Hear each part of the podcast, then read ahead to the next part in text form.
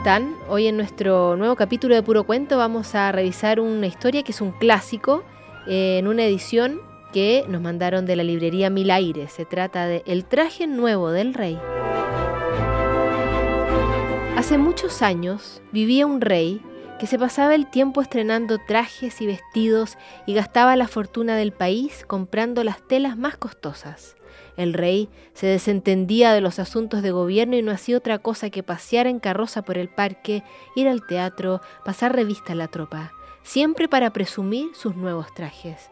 A todas horas cambiaba de casaca y cuando alguien preguntaba por él siempre recibía la misma respuesta.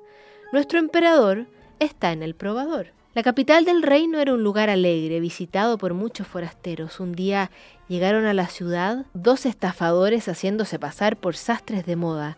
Decían que sabían tejer la tela más fina del mundo y podían hacer con ella un traje que tenía una propiedad mágica. Era invisible para todos aquellos que fuesen tontos, ineptos o ladrones. Será un traje admirable, pensó el rey. Si lo vistiera descubriría a los indignos de ocupar su cargo, a los que se pasan de listos e incluso a alguno que se dedica a robar de las arcas del reino. Entonces el monarca dijo, quiero que me hagan enseguida un traje con esa maravillosa tela. El rey mandó pagar mucho dinero a los sastres para que compraran la seda y el oro necesarios. También ordenó que le prestaran una fábrica para instalar dos telares y comenzaran a trabajar. Los estafadores hacían como que cosían, que medían, que cortaban hasta bien entrada la noche y después guardaban en los bolsillos todo el oro y toda la seda. Un día el rey impaciente por vestir el traje mandó supervisar el trabajo de los sastres. Cuando el primer ministro llegó ante los telares, abrió los ojos todo lo que pudo, pero no fue capaz de ver nada porque no había nada. Los sastres hacían como que medían, que cortaban y que cosían y le preguntaron, ¿no le parece maravilloso, ministro, estos colores, estas formas, estas texturas? El ministro, que no quería pasar por inepto, tonto, ladrón, contestó con voz trémula, me parece precioso, iré enseguida junto al rey para darle cuenta de tanta hermosura. Los sastres, aprovechando la ocasión, le pidieron más dinero para comprar más oro y más seda. El rey se quedó muy contento al escuchar a su canciller. Varios días después, el monarca mandó a un consejero para ver si la tela ya estaba tejida.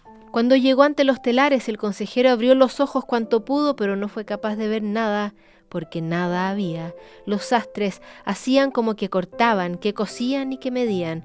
¿No le parece maravilloso, consejero, estos colores, estas formas, estas texturas? El consejero no quería pasar por inepto, por tonto ni por ladrón y contestó deprisa, emocionado estoy, iré enseguida junto al rey para darle cuenta de tal hermosura. En la ciudad no se hablaba de otra cosa, y todos esperaban el día en que el rey estrenara el traje para ver quién era inepto, tonto o ladrón. Por fin los estafadores avisaron al monarca de que el traje estaba casi listo. El rey entonces mandó preparar un desfile para toda la ciudad y marchó a la fábrica con su séquito. Cuando entró en la sala, donde los sastres hacían como que medían, que cortaban y que cosían, oyó a sus criados. ¡Qué maravilla! ¡Qué hermosura! Nunca se ha visto cosa igual. Cuando estuvo ante los telares abrió los ojos cuanto pudo, pero no fue capaz de ver nada, porque nada había. Y los sastres le dijeron, Majestad, ¿no le parece maravilloso estos colores, estas formas, estas texturas? El rey, que no quería pasar por inepto, tonto o ladrón, les contestó orgulloso. Magnífico, excelente, serán recompensados con el título de tejedores de la corte real vístanme y vayamos a desfilar por la ciudad. Los sastres fingieron que daban los últimos pespuntes a las vestiduras y exclamaron, El traje nuevo del rey está a su disposición, Majestad. Ya puede quitarse la ropa que lleva. Esta maravillosa tela no puede tener nada debajo, perdería sus propiedades mágicas. El rey se hizo de rogar, pero finalmente aceptó que los criados lo dejaran desnudo. Cuando el rey estuvo totalmente desnudo, los criados fingieron que le ponían prenda prenda su nuevo traje y todos decían, ¡qué bien le sienta! ¡Pero qué elegancia! ¡Qué maravilla! Y después de mirarse al espejo el rey dio la orden de iniciar el desfile. Las puertas de la fábrica se abrieron y los cancilleres se inclinaron hasta el suelo para hacer como que sostenían la larga cola de un manto invisible. La comitiva comenzó a pasear por las calles de la ciudad. Entre un gran alboroto, la gente se asomaba por las ventanas y llenaba las veredas.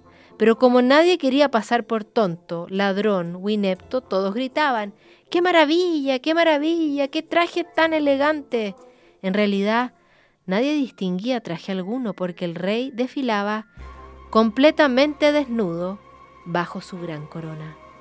De repente, un niño le gritó a su padre, Papá, el rey va desnudo. Cállate. Van a pensar que somos ineptos, tontos o ladrones, dijo su papá. Pero el niño siguió gritando, El rey está pilucho, el rey va pilucho.